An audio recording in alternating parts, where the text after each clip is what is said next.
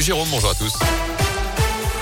Et à la une de l'actu à saint 39 victimes d'abus sexuels ont été recensées dans le diocèse depuis 5 ans. Chiffre dévoilé hier par l'évêque stéphanois Monseigneur Sylvain Bataille, qui évoque des chiffres accablants et d'une terrible réalité. Au lendemain de la publication du rapport de la commission Sauvé sur les abus sexuels dans l'église, rapport qui estime à 330 000 le nombre de victimes de violences ou d'agressions sexuelles par des religieux ou des laïcs depuis 70 ans. Notez qu'à Lyon, le diocèse ne versera pas d'indemnité à 7 victimes de Bernard Prénat. Elles ont déjà été indemnisées en tant que partie civile au procès de l'ancien prêtre qui avaient sévi également dans le Rouennais et ne peuvent pas l'être une deuxième fois selon le tribunal ecclésiastique. Elles ont un mois pour faire appel. Dans l'actu également, les suites du cambriolage chez Pierre Troisgros. Le 16 octobre 2020, trois hommes s'étaient introduits dans la maison du chef triplement étoilé trois semaines après son décès. Avant-hier, le dernier membre du trio soupçonné des faits a été interpellé.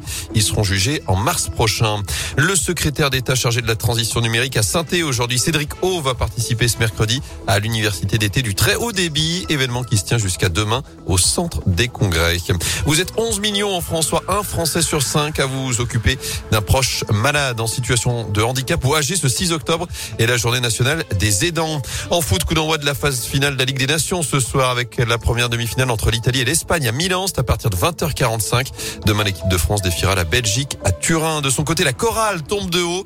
Après la belle eh prestation ce week-end contre Monaco, les basketteurs rouennais ont lourdement chuté hier soir sur le parquet de Chalon-Reims.